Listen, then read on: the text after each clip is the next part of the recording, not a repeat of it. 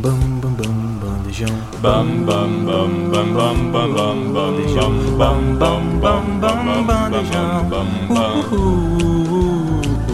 bam bam bam bam bam bam bam bam bam bam bam bam bam bam bandejão.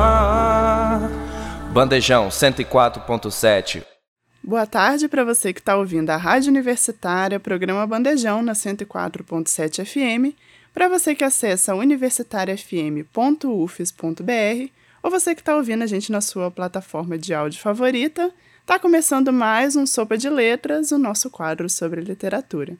E hoje vai ser um pouquinho diferente porque eu, Beatriz Brandão, estou apresentando sozinha, mas mesmo assim é um programa, um quadro muito especial aqui no Sopa de Letras, porque a gente vai homenagear um dos artistas mais importantes do Brasil. Ele foi escritor, jornalista, poeta, cantor, compositor, crítico de, de cinema, diplomata e muito mais coisa. E se você pensou em Vinícius de Moraes, pensou certo. O poetinha, como foi carinhosamente apelidado pelo amigo Tom Jobim, é a estrela desse episódio. Isso porque no dia 19 de novembro de 2023 foram completados 110 anos do nascimento do Vinícius. E por ele ser tão importante na literatura brasileira, a gente não poderia deixar de falar sobre a obra dele aqui no Sopa de Letras. E além disso, a gente já reforça para você que está ouvindo a gente, para que você ouça até o final, porque vai ter poesia, mas também vai ter música hoje, porque ele também era um grande compositor. E não tinha como ser diferente, né? Porque além de ser um exímio poeta, Vinícius de Moraes é simplesmente um dos fundadores da bossa nova também. Mas esse é papo para daqui a pouco. Vamos começar lá do começo da vida do artista, porque o Marcos Vinícius de, da Cruz de Melo Moraes nasceu no dia 19 de novembro de 1913, no bairro Jardim Botânico, zona sul do Rio de Janeiro. Ele era filho de um funcionário público e poeta e de uma pianista. E o poetinha começou a escrever poesia já com seus nove anos de idade e compôs suas primeiras músicas aos 15 anos e nunca mais parou. Fazendo jus ao seu talento com as palavras, aos 16 anos se formou bacharel em letras no Colégio Santo Inácio. No final da década de 20, Vinícius ingressou no curso de Direito na Faculdade Nacional do Rio de Janeiro, que hoje é a conhecida UFRJ. Ele terminou o curso lá em 1933, o ano em que ele também publicou seu primeiro livro, que se chama O Caminho para a Distância, que é uma coletânea dos poemas que ele já tinha escrito até o momento.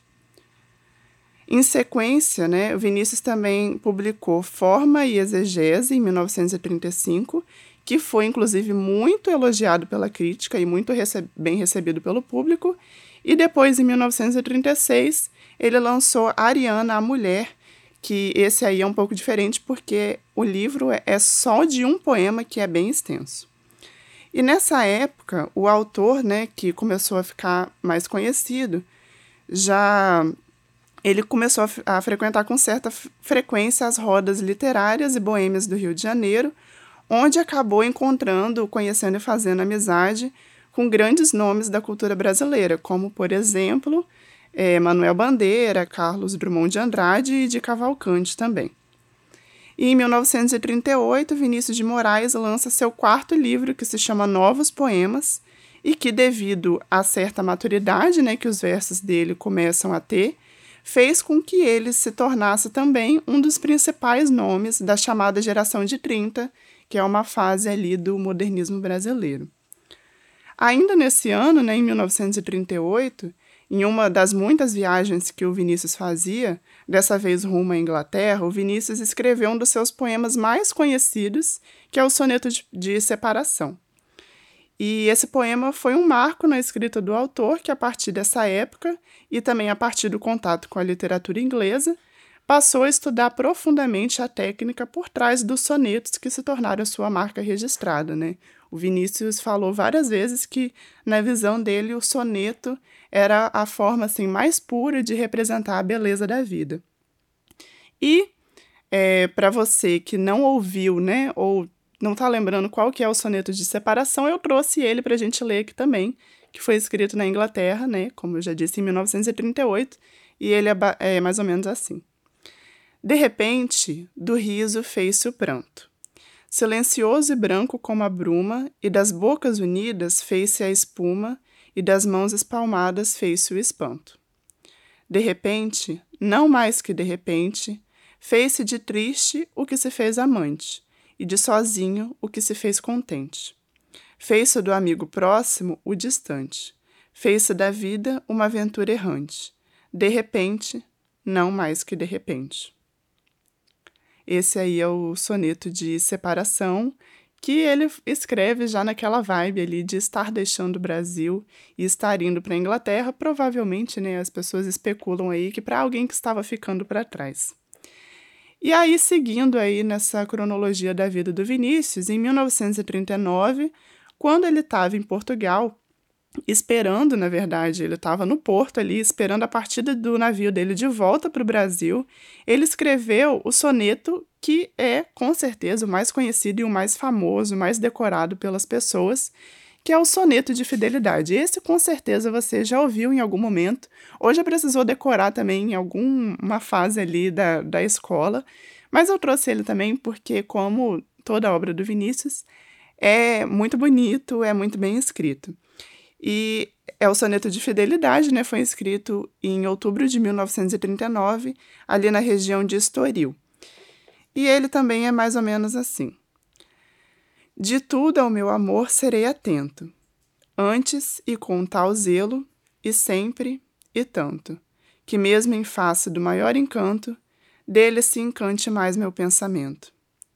Quero vivê-lo em cada vão momento, e em louvor hei de espalhar meu canto, e rir meu riso, e derramar meu pranto, ao seu pesar ou seu contentamento.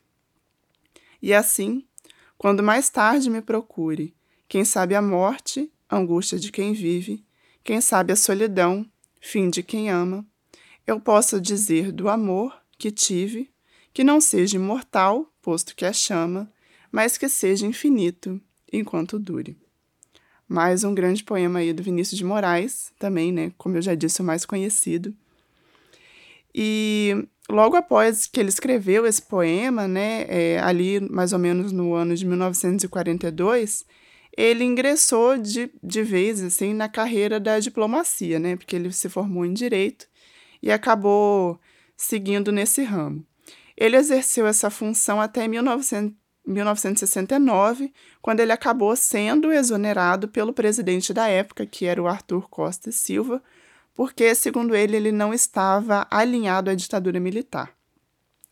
Mas, enquanto ele estava exercendo essa função durante as viagens e as temporadas que ele passou em outros países, o Vinícius de Moraes, que sempre foi descrito assim pelas pessoas como alguém que se relacionava muito facilmente, fazia muitos amigos, ele realmente fez inúmeros amigos e cultivou contatos que foram, inclusive, muito importantes para a carreira dele internacionalmente depois, né?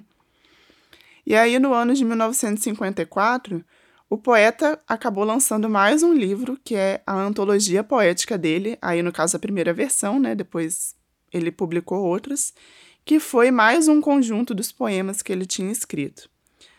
Ainda nesse mesmo ano, é, Orfeu da Conceição, que é uma peça que ele escreveu baseada no drama da mitologia grega de Orfeu e Eurídice, que na verdade ele usou essa mitologia, mas transposta à realidade das favelas cariocas, foi premiada em um concurso de teatro em São Paulo. E a partir dessa premiação, né, o Vinícius se empenhou bastante em levar a peça para os palcos e começou a selecionar a equipe que faria parte desse espetáculo que ele estava planejando. Foi aí nesse processo que ele conheceu Tom Jobim, que na época era um jovem pianista muito promissor, mas que acabou virando aí um grande nome da música brasileira e também assim um parceiro de composição e de vida do Vinícius de Moraes, né? Eles criaram uma relação muito forte, é, de muitos anos, viraram realmente muito amigos e foi ali, né, naquele encontro despretensioso, assim, que eles encontraram para escrever as músicas da peça, que nasceu a bossa nova que a gente conhece hoje, né, e que foi também tão importante para a música brasileira. Essa peça dele estreou no, é, no dia 25 de novembro de 1956, no Teatro Municipal do Rio de Janeiro, e foi um sucesso imediato. A crítica gostou, o público também foi assistir bastante, assim, várias vezes, né? E aí, devido a esse sucesso, né, no mesmo ano foi lançado um disco com os temas que foram compostos pela dupla Vinícius de Moraes e Tom Jobim, é, que fizeram parte do espetáculo, sendo a primeira vez que as músicas dos parceiros ganharam versões gravadas em estúdio. Até que em 1958 a música toma de vez lugar na vida do Vinícius, principalmente a partir do lançamento do álbum Canção do Amor Demais, que é um álbum da Elisete Cardoso, em que ela interpreta 13 músicas que foram compostas pela dupla Vinícius e Tom. Nesse álbum, inclusive, está um grande sucesso dos dois, que é a música Chega de Saudade, que também tem participação do violão inconfundível de João Gilberto e que você confere agora aqui no Sopa de Letras. Você está ouvindo Bandejão, o programa da Rádio Universitária. Essa música Chega de Saudade, que você acabou de ouvir aqui no Sopa de Letras, assim como o álbum Canção do Amor Demais de Elisete Cardoso, é considerada pelos especialistas o marco inicial de fato da bossa nova. E eles vão aliar ali a composição da dupla, né, do Vinícius e Tom, com o ritmo inspirado no jazz norte-americano, que inclusive fez a música chegar a ser eleita pela Rolling Stone como a sexta melhor música brasileira de todos os tempos. E ela também já foi interpretada diversas vezes por diversos outros cantores ao longo desses anos aí da música brasileira. Ainda em 1950, a cantora Lenita Bruno vai lançar um álbum que é também inteiro de composições de Tom e Vinícius, o que ajudou muito a consolidar a qualidade e o sucesso dessa dupla que estava só começando. O álbum se chama Por Toda Minha Vida e conta com alguns outros sucessos dos dois. O mais destacável deles talvez seja essa que você vai ouvir agora, que se chama Eu Sei Que Vou Te Amar. A gente já volta. Você está ouvindo Bandejão, o programa da Rádio Universitária. A clássica Eu Sei Que Vou Te Amar, que você acabou de conferir aqui no Sopa de Letras, também é uma daquelas que já ganhou diversas versões e você com certeza já ouviu em algum momento da sua vida. Mas, se você pensa que a relação de Vinícius com a música termina por aí, você está muito enganado. Ele ainda chegou a fazer parcerias com Carlos Lira, é, Baden Power e até Pixinguinha, né, quando ele chegou a colocar a letra em cinco canções do artista. E agora chegou o momento de falar daquela que com certeza você estava esperando ouvir por aqui, que é Garota de Ipanema. Ela também é uma colaboração, é, e uma colaboração inclusive das boas, né, entre Vinícius de Moraes e Tom Jobim. E ela, assim, é um verdadeiro hit, né? A música foi gravada primeiramente pelo carioca Peri Ribeiro, na versão que você vai ouvir agora e depois a gente volta para conversar um pouquinho mais. Você está ouvindo Bandejão, o programa da Rádio Universitária. Você acabou de ouvir Garota de Ipanema aqui no Sopa de Letras e ela é simplesmente a música brasileira mais conhecida mundialmente, que chegou inclusive a ser gravada por Frank Sinatra, Cher, Madonna, Amy Winehouse e mais outros músicos aí internacionais ela é considerada pelos especialistas né, como uma das músicas mais gravadas do século XX, ficando atrás somente de Yesterday dos Beatles, que também é um outro clássico. Né? Além disso, a versão dela em inglês, né, Girl from Ipanema, que foi é, feita pelo Norman Gibbon, é, ganhou um Grammy de gravação do ano em 1965. A letra do sucesso, inclusive, é verídica e foi inspirada em Elô Pinheiro, uma jovem que passava em frente ao Bar Veloso em Ipanema, realmente a caminho do mar, como diz a música. Além desses que você ouviu aqui agora, né, os outros sucessos como Insensatez, Pela Luz dos Olhos Teus, A Casa e Aquarela fazem parte da lista extensa de músicas aí compostas por Vinícius de Moraes e que a gente escuta né, até hoje.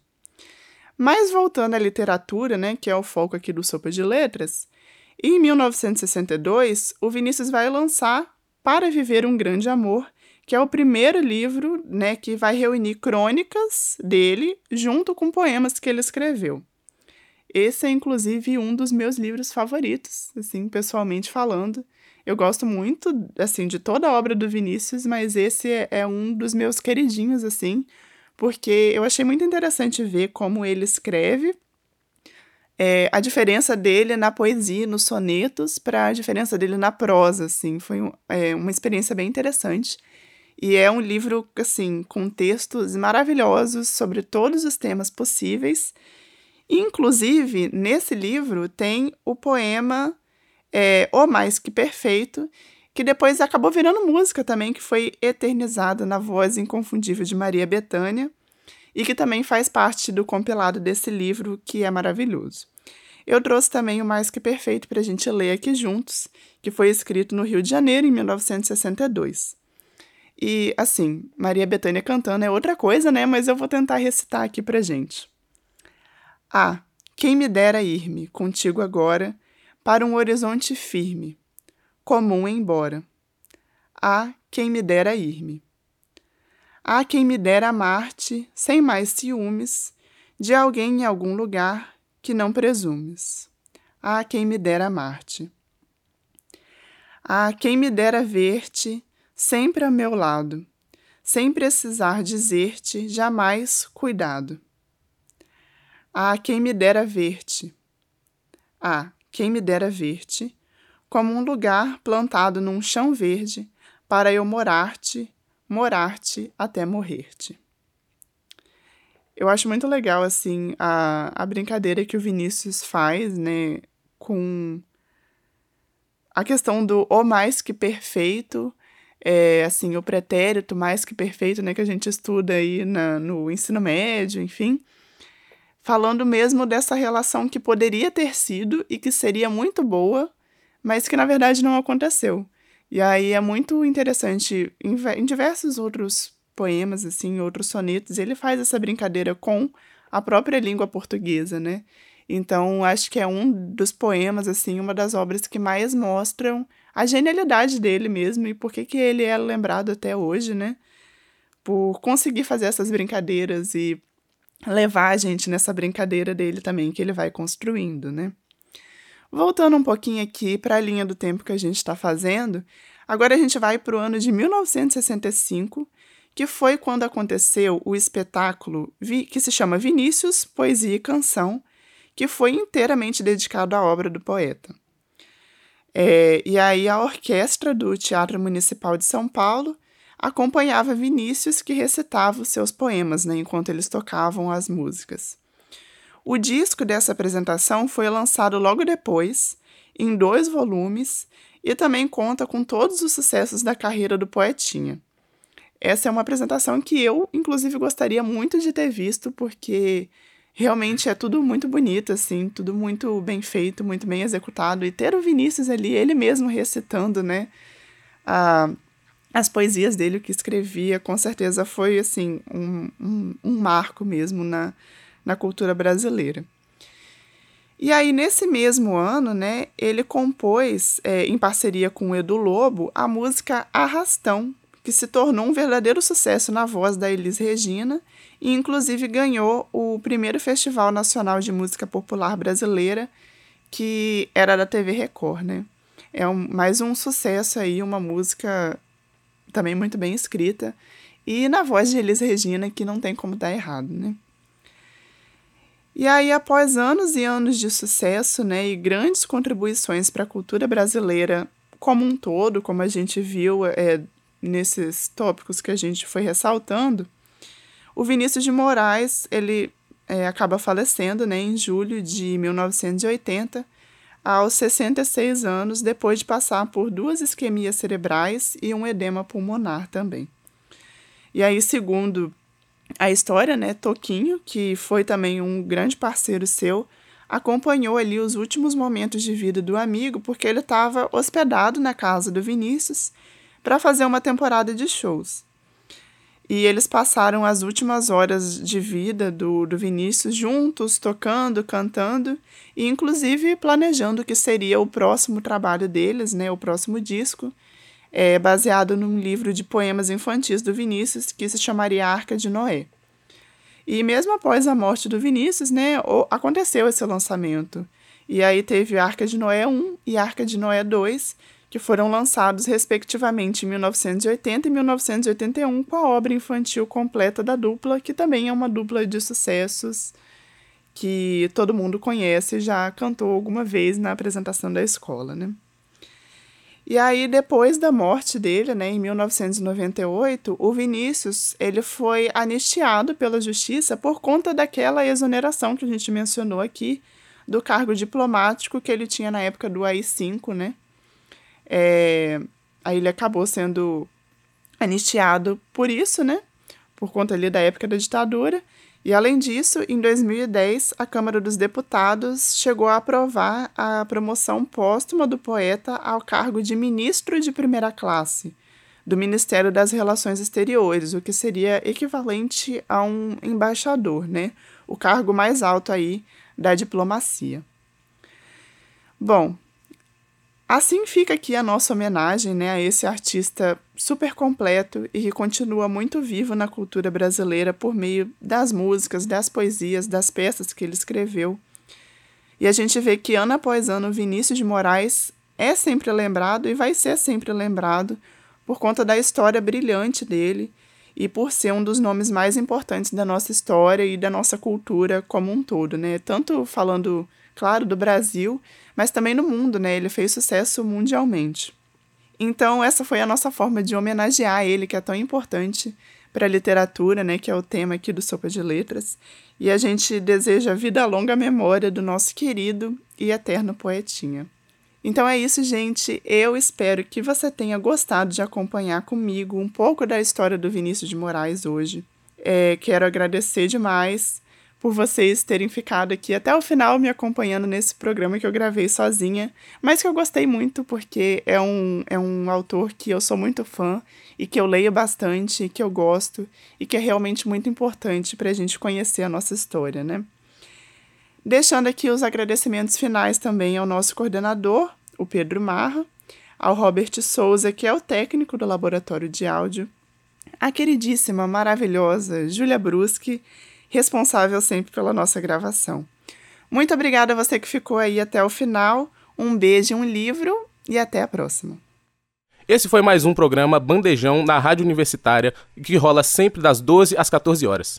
E se você gostou, então não esqueça de acompanhar a gente nas redes sociais, arroba Bandejão Rádio, porque esse é um projeto do Departamento de Comunicação Social com os alunos de jornalismo, propaganda e publicidade e cinema e audiovisual. Sob a coordenação do professor Pedro Marra e Lívia Souza. O programa conta com o apoio da Fundação de Amparo à Pesquisa e Inovação do Espírito Santo, via edital FAPES número 12 de 22, Universal Extensão.